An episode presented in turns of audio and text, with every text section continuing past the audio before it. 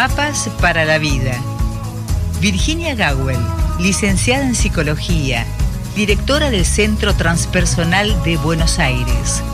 Te brinda herramientas para tu desarrollo cotidiano.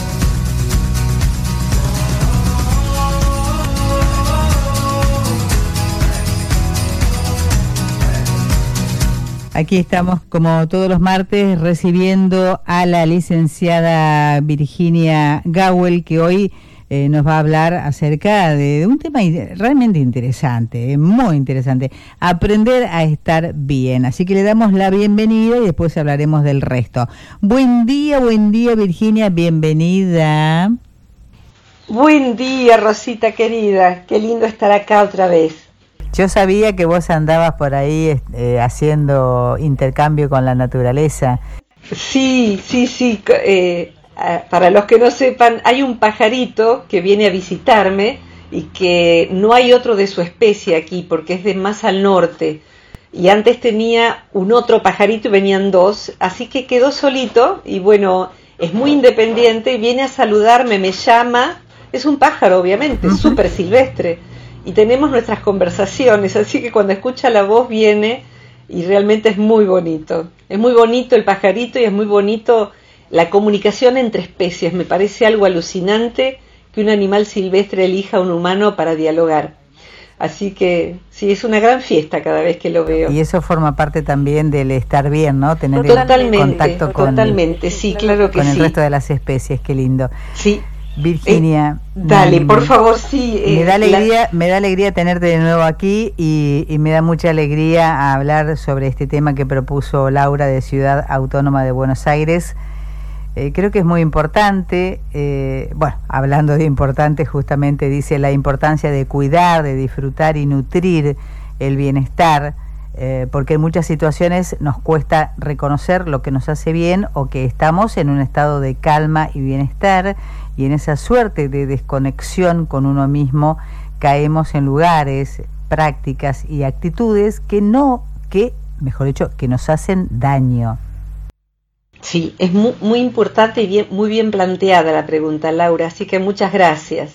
Parece medio paradójico que hablemos de cómo generar bienestar si el mundo está ardiendo. Eh, para los del futuro les cuento, y es 4 de mayo del 2021, y hace rato que venimos ardiendo. En distintos lugares va sonando en diferentes momentos, pero bueno, va aconteciendo. Y en verdad lo que eh, los tiempos en que mejor o más necesitamos tener eh, inteligencia emocional para generar bienestar son los momentos más difíciles. O sea que, que el bienestar sea una autoeducación y no que meramente acontezca. En general, la mayoría de nosotros nos sucede que la pasamos bien o no, hasta que la persona empieza a detectar qué le hace mal y qué le hace bien. Cuando uno está sobreestimulado, sobrecargado, con, con mucho de todo para resolver, inclusive con mucha información, empieza a perder el discernimiento de esto me hace bien, esto me hace mal. Imaginemos una persona que, eh, esto es ahora una metáfora, una persona que fuera muy glotona eh, y comiera mucho, mucho, mucho y de todo a cualquier hora. Eh, esa persona no tendría, y de hecho muchísimas personas funcionan o hemos funcionado así, también yo, ahora no, pero en otra época sí. por más que soy vegetariana hace 36 años, se puede ser un vegetariano muy desprolijo, y yo lo era, porque no había tanta información. Entonces, uno come, come, come y si se siente mal, no sabe qué alimento le cayó mal, porque ha comido mucho, muy seguido, de todo, entonces cree que las manzanas le hace mal y quizás fueron las golosinas que comió la tarde. Entonces, la alimentación emocional, eh, con la alimentación emocional, sucede lo mismo. Nos aturdimos de modo tal que terminamos olvidando qué era lo que nos hacía bien. Por eso, y con esto redondeo esta parte, por lo menos introductoria, Rosita, mucha gente que ha pasado el coronavirus, con todo lo que el coronavirus ya de por sí implica, está además el miedo, saldré de esto, quedaré con secuelas, eh, y el miedo de atravesarlo completo para la propia persona y para sus familiares. Y si la persona es afortunada y sale bien del otro lado del inicio del coronavirus, hay mucha gente que está replanteándose la vida para encontrar bien estar en este mundo, estar bien en este mundo. Estar bien a veces es así de simple de, eh, o de puro si se quiere. Qué bien la pasamos este día, la verdad que no hubo nada, nada que amargara, nada que preocupara, nada feo, y ese día es un regalo. Pero el bienestar también en cierta proporción se puede conservar en medio de tiempos difíciles. Entonces, bienestar, estar bien, estar bien lo mejor posible en la circunstancia en que estemos. Y hay veces en que la circunstancia es mucho más buena que la que vemos por estar habituados a quejarnos, por estar habituados al sabor rancio del mal, estar, estar habitando mal el cuerpo, habitando mal la familia, habitando mal la pareja, habitando mal el mundo. Y hay veces en que lo que nos rodea no está tan mal como lo percibimos, ni nuestra pareja, ni nuestra familia, ni nuestra economía. O sea que desde afuera uno dice, qué mal que vive esta persona con todo lo que tiene. Tiene una hermosa esposa, tiene unos hijos que son buenos, tiene un trabajo que le gusta y por el que puede, con el que puede vivir. En su país no hay guerra, qué sé yo. Eh, hay tantas razones para estar bien y la persona está viviendo mal. Y después del coronavirus estoy viendo y algunos me dijeron, por favor, decilo, porque eh, me, me, pasó esto, que me, me cambió la cabeza el poder decir estoy ante algo que puede ser muy grave y decir, bueno, tengo que disfrutar de la vida, tengo que trabajar menos, tengo que amargarme menos, tengo que apartarme de ciertas personas. ¿Y qué pasó allí? Por un lado, la confrontación con la posible gravedad y por otro lado, el parar. El parar. El coronavirus, igual que una hepatitis o cualquier otro bicharraco que nos diga para, de pronto nos puede hacer ver para atrás que uno dice, si salgo de esta, yo no vuelvo a fumar, no vuelvo a alimentarme como me alimentaba, no vuelvo a desperdiciar mi vida sin mirar a mi mujer y darle un beso o viviendo con esta mujer que, con la que no tengo que vivir, o este esposo, o no viendo a mis hijos. O sea que la confrontación puede derivar en, un, en decisiones de bienestar y son hábitos, Rosita hábitos de bienestar. Se llama así hoy en la psicología eh, de vanguardia, se llama desarrollar hábitos de bienestar. Eh, y recomendaría, eh, hay alguna charla TED de Mathieu Ricard, que están en español, Ricard como Ricardo sin O, que habla sobre los hábitos de la felicidad o del bienestar. Así que bueno, podemos hacer un resumen de, de, por dónde va eso, pero no sé si, si en esto que me estás planteando querrías vos misma decir algo. Sí, ¿por qué no? Eh, vos hablabas de tomar determinaciones, eh, vamos a suponer una persona que ha pasado o, que está pasando por eh, esto que nos atraviesa a todos, que es el COVID, ¿no es cierto? Y vamos a suponer que alguien salió de esto, se encuentra bien, en condiciones, y empieza a hacer un replanteo de su vida y de repente se da cuenta que debe tomar una decisión muy fuerte que es separarse de un entorno que le hace daño y no sabe cómo enfrentarlo, cómo abordarlo. Sí, es, muy importante esto. De hecho, desde hace varios años en Argentina, posiblemente no en otros países, porque el habla coloquial va cobrando formas diversas en distintos países. Cuando alguien es muy sufrible, o una situación es insufrible, me tuve que fumar la cena de Navidad. Me tuve que fumar a, no sé, mi prima que vino y que siempre tiene mala onda, mala disposición, me la fumé hasta las 5 de la tarde. Y ahí está hablando, ya de por sí nos está recordando que fumar ninguna cosa es algo que haga ningún bien. Eh, y ahora con el coronavirus ni que hablar. Ser una, una persona con adicción al tabaco o lo que fuera que vaya a los pulmones Mm, es, un, es un problema. Y justamente también hay personas que están planteándose o haciendo o directamente tirando el último paquete de cigarrillos a la basura o hacer un lindo fueguito ritual y se acabó la historia. O sea que los hábitos de, de bienestar requieren a veces mucha fortaleza por ejemplo, cuando uno ve esto que vos decís, eh, en los vínculos, de decir, estas personas no me hacen bien, son de mi familia, estos amigos no me hacen bien, esta pareja no me hace bien.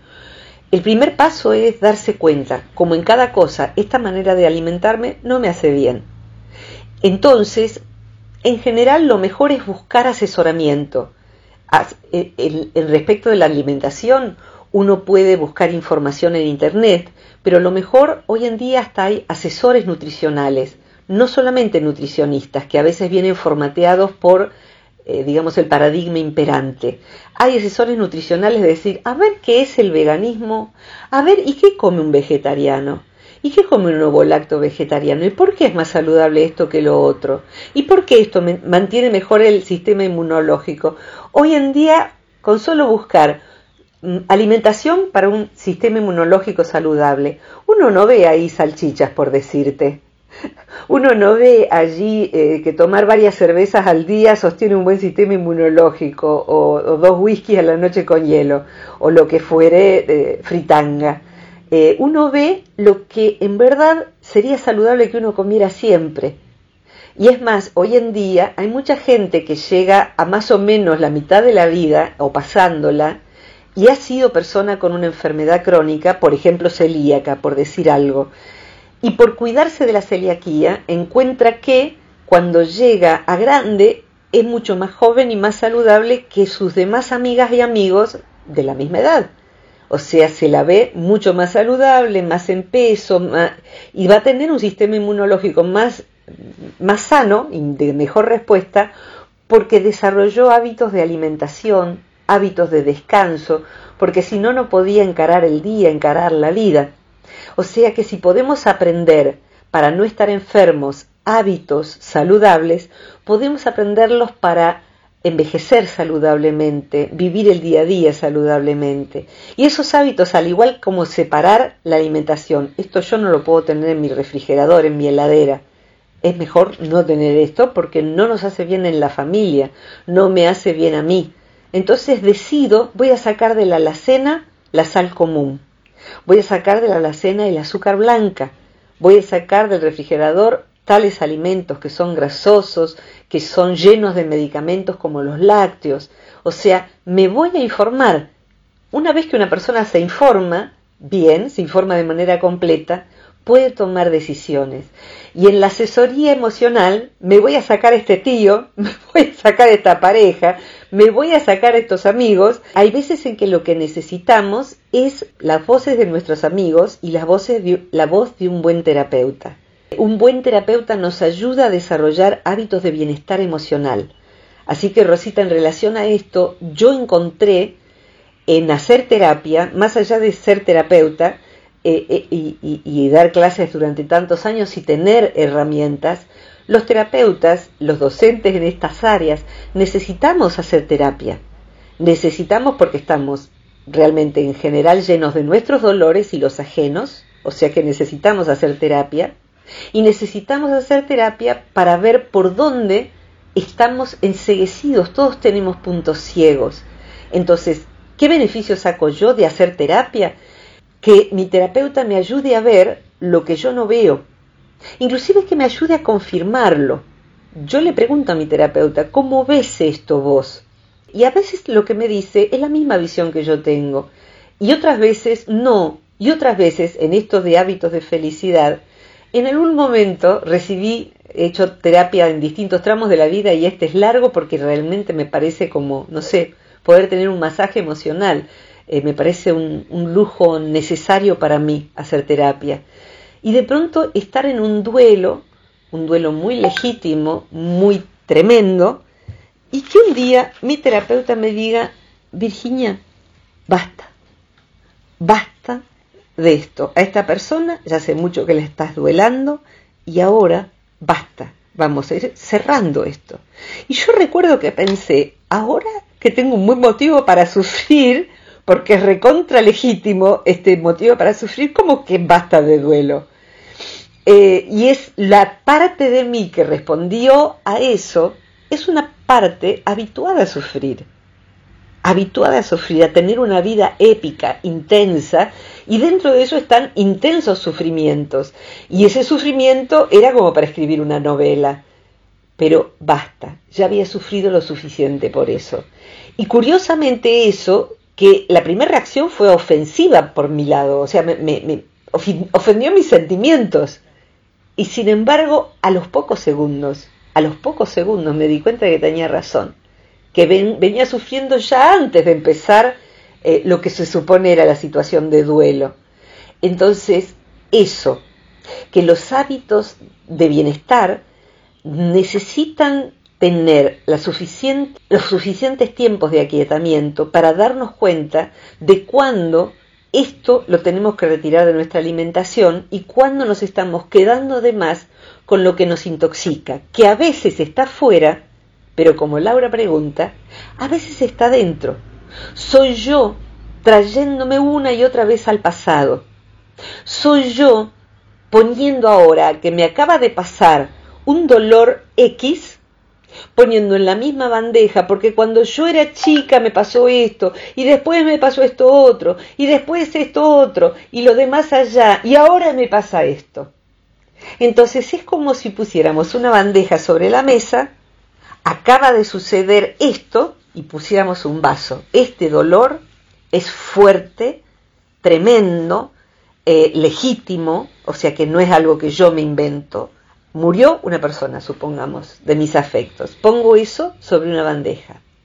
Y ahora empiezo a poner y cuando yo era chica esto otro y pongo la sal y cuando yo era adolescente esto otro y pongo los cubiertos y cuando yo entonces este dolor no es nada más que este dolor sino que estoy rumiando todo mi pasado y no a ver saquemos de la bandeja todo lo que no es hoy hoy es esto hoy es esto es legítimo y entonces en vez de estar en un drama épico me quedo en el dolor verdadero estoy triste porque he perdido una persona querida. Y esa tristeza, en esa proporción, que es el hoy, es razonable. Entonces transito un duelo legítimo. Curiosamente, y acá paro un poquito, entonces desarrollar los hábitos de bienestar también implica darle espacio al dolor porque los hábitos de bienestar no es, ah, la vida, pura, pura alegría y placer. No, no, bienestar no es sinónimo de placer, necesariamente. Bienestar es, estar bien es, ahora tengo que vivir este dolor. No me voy a escapar de este dolor. Voy a estar bien si puedo quedarme sola y llorar esto que acabo de perder. Déjame porque quiero estar conmigo o necesito estar con gente muy íntima en este momento de duelo, por ejemplo, por separación, por perder trabajo, por perder a un ser querido. Entonces, mi bienestar es déjenme sola en mi cuarto, pero necesito saber que en la casa hay alguien. ¿Pueden ustedes hacer las compras? Porque yo necesito estar sola en mi cuarto. Eso sería, por ejemplo, una persona con inteligencia emocional mi bienestar con este duelo es de esta manera. O sea que bienestar también es estar bien transitando un duelo. No es simplemente alegría, es saber descansar, saber duelar, saber divertirse, saber reír. Todo eso es bienestar. Así que como Laura lo plantea, está muy bueno. Rosita, ¿querés agregar algo antes de que nos vayamos a la pausa? Sí, eh, eh, cuando vos estás tratando de estar bien, ¿no es cierto? Estás trabajando para eso y utilizando, como bien mencionabas, la inteligencia emocional. ¿Qué pasa cuando vos eh, sos, afecta a hacerte carne de situaciones ajenas que malogran el bienestar? Uh, sí, ¿Mm? el dolor ajeno. Exactamente. Y por otra parte, ¿estar bien es sinónimo de ser feliz? Ajá. Ahí está, ya me anoté. Ya me anoté. ¿Nos vamos a la pausa? Sí, sí, ya la tengo preparadita.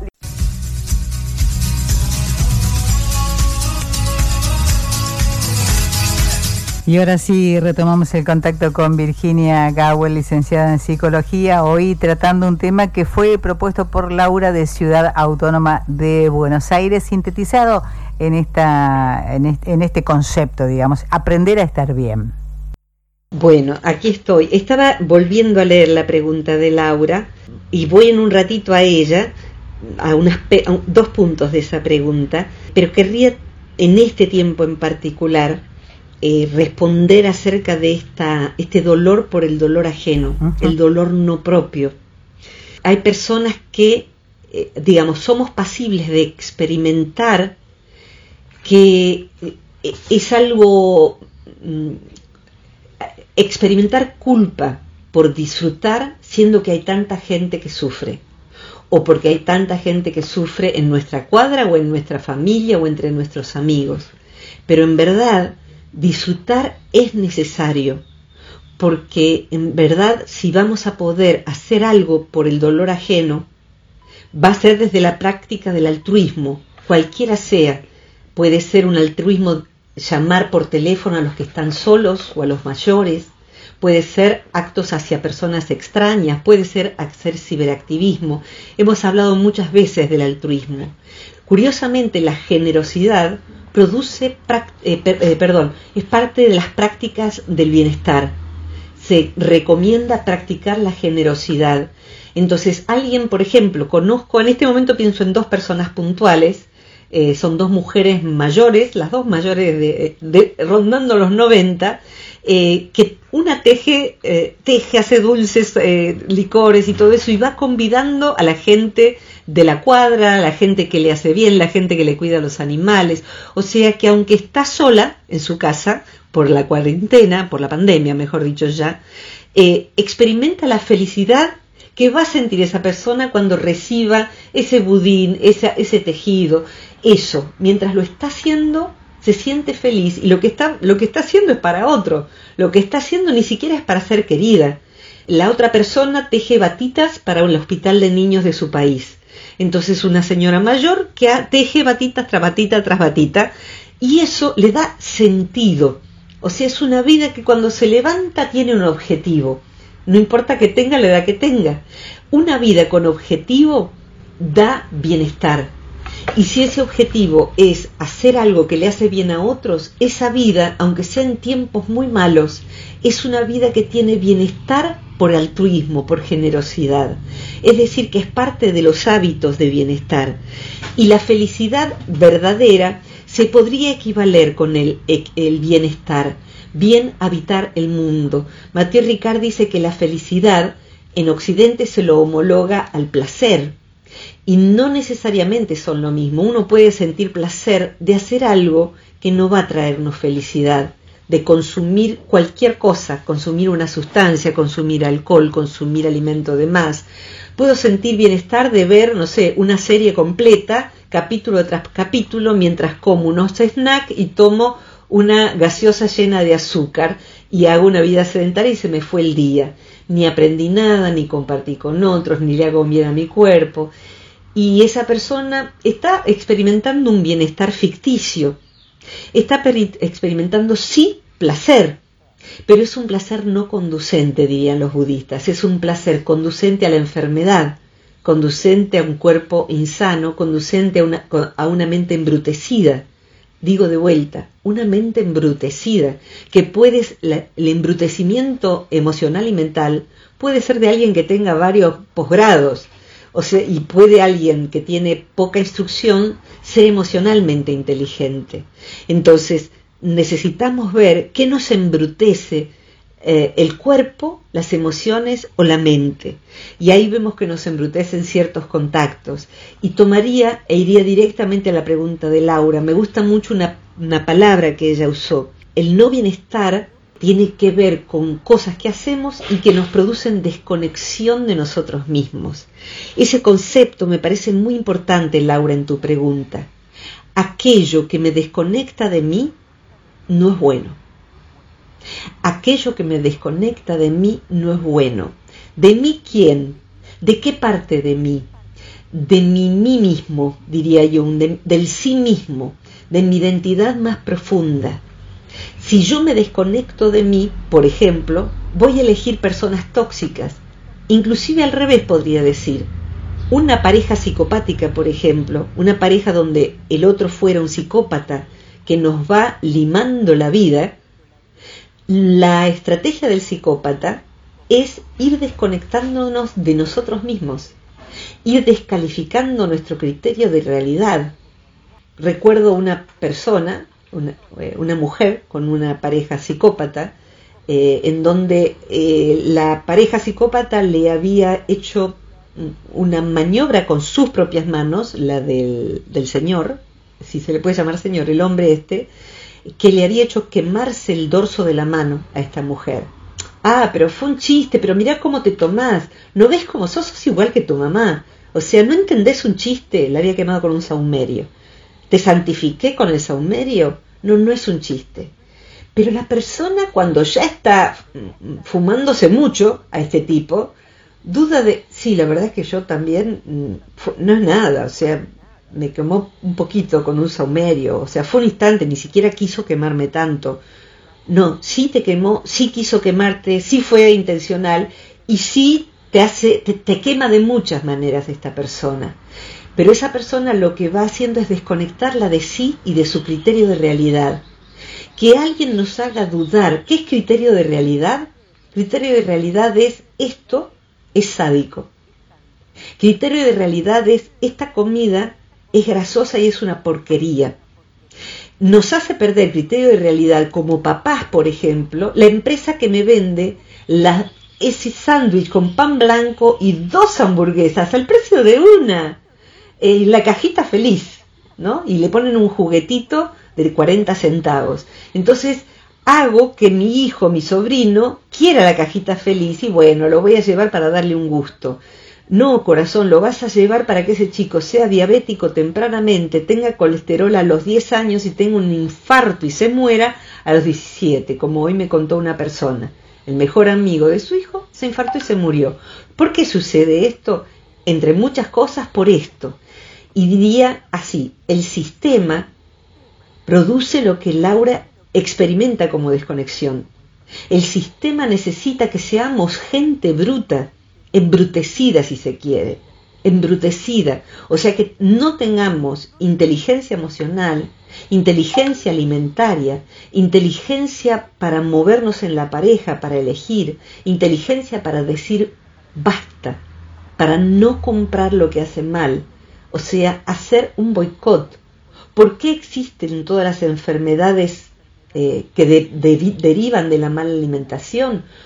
Porque compramos lo que la publicidad vende, o sea, eso que se vende existe porque alguien lo compra. Esa gaseosa que hoy en día sabemos, por lo menos por la eh, información. Ayer veía una información muy pequeña en donde mostraba cuántas cucharadas de azúcar tiene un yogur, por ejemplo, que se supone que es sano, que es un alimento lácteo, con fermentos naturales, con vitamina A, D y no sé cuánto, y enriquecido con hierro con cuatro cucharadas de azúcar, por ejemplo. Entonces, eso, hoy en día, y recomiendo los libros de Soledad Barruti respecto de la alimentación física. Eh, mal comidos, mala leche. Esos dos libros recomiendo. Para el que quiera informarse, se compran desde el exterior también. O pueden escucharla a ella hablando. Eh, hoy en día la información está ahí nomás. Pero respecto de la alimentación emocional, el sistema produce una desconexión de sí. Cuando uno vuelve cansado y pone la televisión, por lo menos en Argentina, en horario pico, yo hago un paseo por la, televisión de las ocho y media, nueve de la noche. Es televisión basura, pero mal.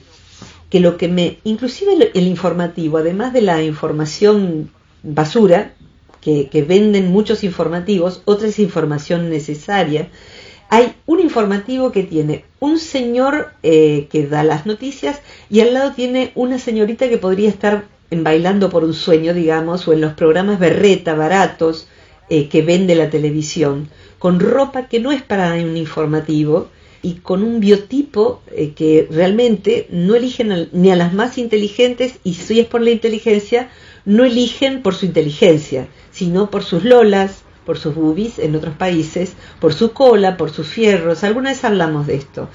Eh, ¿Qué me está vendiendo cuando me está vendiendo la noticia? Cuando está vendiendo la publicidad que elige ese informativo y no otro. Entonces todo eso es desconexión de sí porque me, me, dice, para poder estar en la pantalla, no alcanza, nena, con que seas inteligente, tenés que bajar de peso, gordita, tenés que tener ese pelo, eh, no chirusa como estás con ese otro pelo. Para eso tenés que comprar en la línea que vende en la publicidad ese informativo. O sea, el sistema nos desconecta. El negocio del sistema se da porque nos desconecta.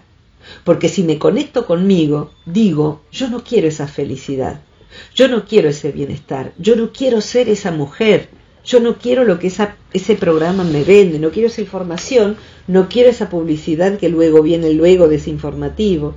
Ese informativo u otros, que están con señores feitos y señoritas no, no muy lindas, ni muy inteligentes, o sí muy inteligentes, pero que dan información eh, que arruina la mente. Entonces, necesitamos ver qué me produce la desconexión y qué me conecta. Y ahí voy hacia el aspecto positivo. ¿Cómo hago para conectarme conmigo? ¿Qué necesito para conectarme conmigo? Y ahí anoten como la lista del almacén Necesito conectarme con gente que valga, gente valiosa, gente con la que reír bien de cosas que valen. Necesito inclusive decirle a las personas valiosas, deja de mandarme estas estupideces. Deja de mandarme estupideces. Las, mujeres tenemos nuestras estupideces para enviar que en general tiene que ver con eso, cómo bajar la panza, cómo bajar la cola, cómo endurecer no sé qué parte o qué, no sé, cartera o está de, oferta en no sé qué. Y los varones eh, casi universalmente se mandan videos pornográficos.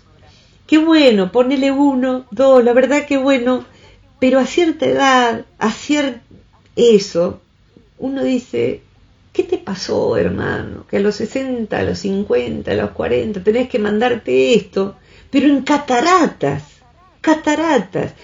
Eso produce desconexión de sí.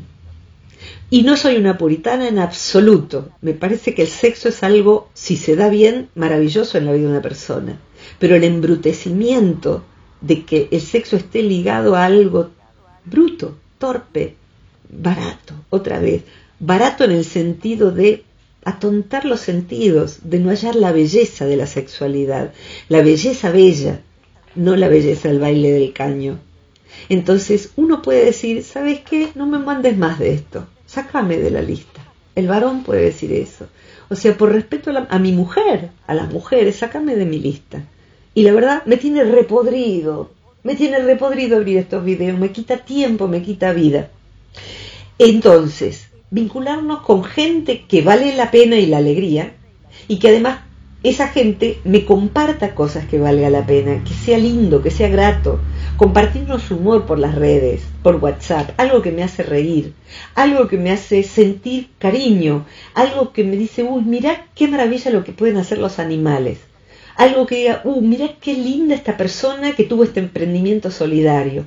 Eso conforta, necesitamos relacionarnos de manera que nos confortemos unos a otros, que nos demos una sonrisa unos a otros, que nos demos algo, una idea inteligente, información que vale. O sea que eso son hábitos de bienestar.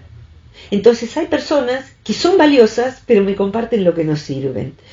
Entonces hoy en día cotiza en bolsa la gente que nos hace reír bien, la gente con la que nos podemos reunirnos a jugar, el domingo, por ejemplo, con el grupo este del que tanto he mencionado, yo propuse encontrarnos, y esto lo pueden hacer con familiares por, por, por Skype en este caso, somos cuatro, cinco, seis personas, aguanta bien, reunirnos con personas que nos, que nos caigan bien el domingo, pero no hablemos de lo que nos pasó, y viste que murió fulano, y viste que ahora tal cosa, eso lo hacemos cinco minutos, o sea, un relevo, porque ya después estamos conectados en la semana. Yo propuse que cada uno llevara dos objetos que implicaran lindas historias para contarnos. Aunque nos conozcamos re mucho, hay objetos que uno solo sabe por qué tiene ese alajerito, ese pastillero estoy viendo yo ahora, arriba de eh, la cómoda de mi dormitorio, de mi habitación, la cajonera de mi habitación. Eso para mí significa un montón de cosas que solo yo sé pero me gustó contárselas a mis amigos. Esto significa tal persona que en tal momento. O sea que eso, ya elegir los objetos es placentero. en un sentido saludable y compartirlo y escuchar esa historia de amigos que conozco bien, pasamos un buen momento. Esa expresión, pasamos un buen momento. Fabricarnos buenos momentos son hábitos de bienestar. Entonces, eso con pequeños juegos o con pequeñas consignas, uno puede generarse buenos momentos, generarse el, instante que en ese momento, en ese, en ese lapso de tiempo en que nos hemos compartido, Rosita, lo que ha pasado es que hemos generado sustancias químicas del bienestar. Eso es bienestar. Y me conecté conmigo, siguiendo la pregunta de Laura. ¿Qué cosas me conectan conmigo? Ayer, hoy he escuchado una, una amiga que lo que la conecta consigo es hacer cerámica. Entonces está tomando un curso de cerámica y lo hace por internet y le hace bien hacer cerámica, eh, manejar el barro, generar, aunque sea con cerámica en frío, porque no puede salir a, hornearla, cerámica en frío y decir, a ver, ¿qué, qué, ¿cuál es mi tipo de creatividad? Porque uno no, es, no sabe que tiene buen oído para la música, por ejemplo, porque nunca se permitió aprender algo de música, algo de canto, algo de saber tocar guitarra, y de pronto descubre un ancestro que le heredó buen oído para la música, pero no lo sabía, buen oído para amasar el barro, buen oído para ponerse a pintar. Hoy hasta hay lindos libros de pintura para adultos, o sea que, así como pintamos libritos de pequeños, libros para pintar paisajes, no solo mandalas, libros para, pintar paisajes, libros para repintar obras de arte famosas, o sea que deja las celdillas o, los objetos para pintarlo a mi manera. ¿Cómo pintaría yo tal cuadro de Van Gogh a la Virginia, digamos? ¿Cómo pintaría yo los girasoles de Van Gogh? Y los pinto a mi manera. Entonces, buscar plantillas impresas o, o libros para eso, crearse buenos momentos. Esos son hábitos de bienestar. Tao, falta, ya terminó la columna, él sabe que estoy terminando y quiere salir vincularnos con animales, vincularnos con animales silvestres, si se puede tener un animal en casa, son cultivos de hábitos de bienestar que nos conectan con nosotros mismos.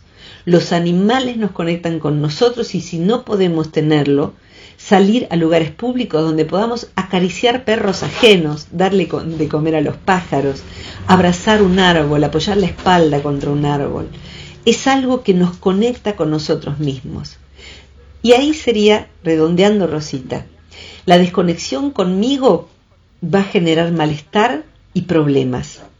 Conectarme conmigo va a generar la posibilidad de bienestar, alegría, buenos momentos, buenas elecciones de personas. Y darme cuenta, si paso buenos momentos con la persona A, B y C, me voy a dar cuenta de que tengo que hacer un ayuno emocional de tal y cual persona. Las Y y Z me están contaminando el abecedario.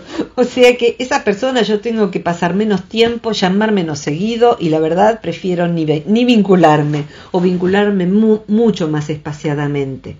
Entonces la dieta emocional también puede diseñarse.